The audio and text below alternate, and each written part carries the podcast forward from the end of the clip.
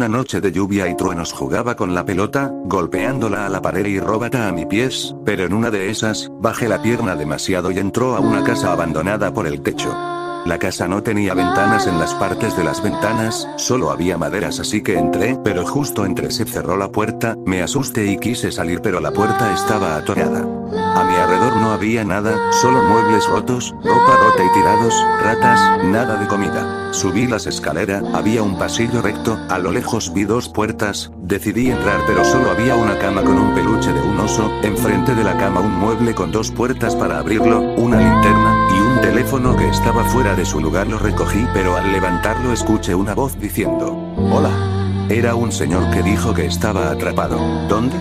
Le pregunté, pero él me dijo, no sé, no sé en dónde estoy. Entonces le dije que si podía hacer algo, me dijo que sí, pero para eso tenía que pasar una noche en la casa enfrentándome animatrónicos. Yo le dije que estaba loco, pero cuando estaba por colgar dijo, niños, le dije que...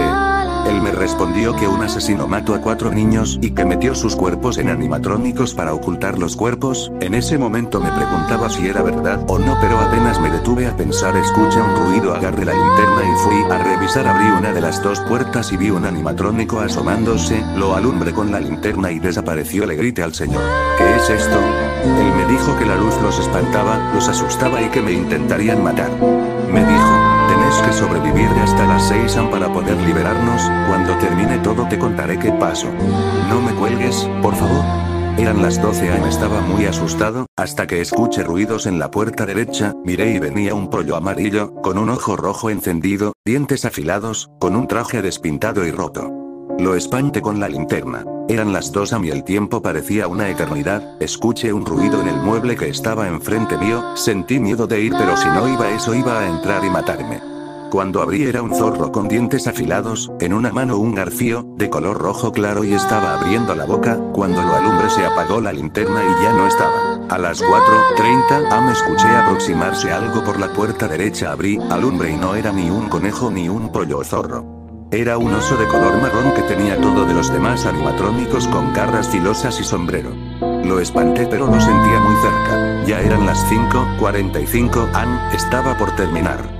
Escuché ruido en la puerta derecha del armario, abrí y escuché que alguien respiraba, cerré rápido.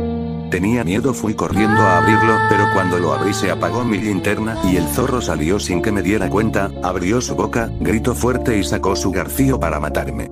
Pero de la nada sonó la alarma de las 6 am del reloj el animatrónico cayó al suelo. El señor del teléfono dijo, lo lograste.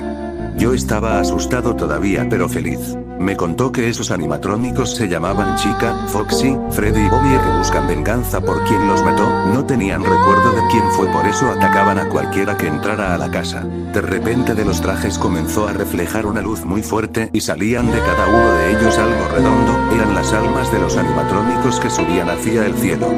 Aquel señor me dijo, gracias. Pero antes de que cuelgue le pregunté, ¿cómo sabes todo eso? ¿Y por qué querías que te liberara? A lo que él respondió. A mí no me creyeron, me culparon y me dejaron encerrado, cuando intenté liberar a los niños, pero me asusté y ya no pude salir más. Entonces bajé las escaleras y vi una puerta pegada al piso, estaba atorada, la pateé y la rompí.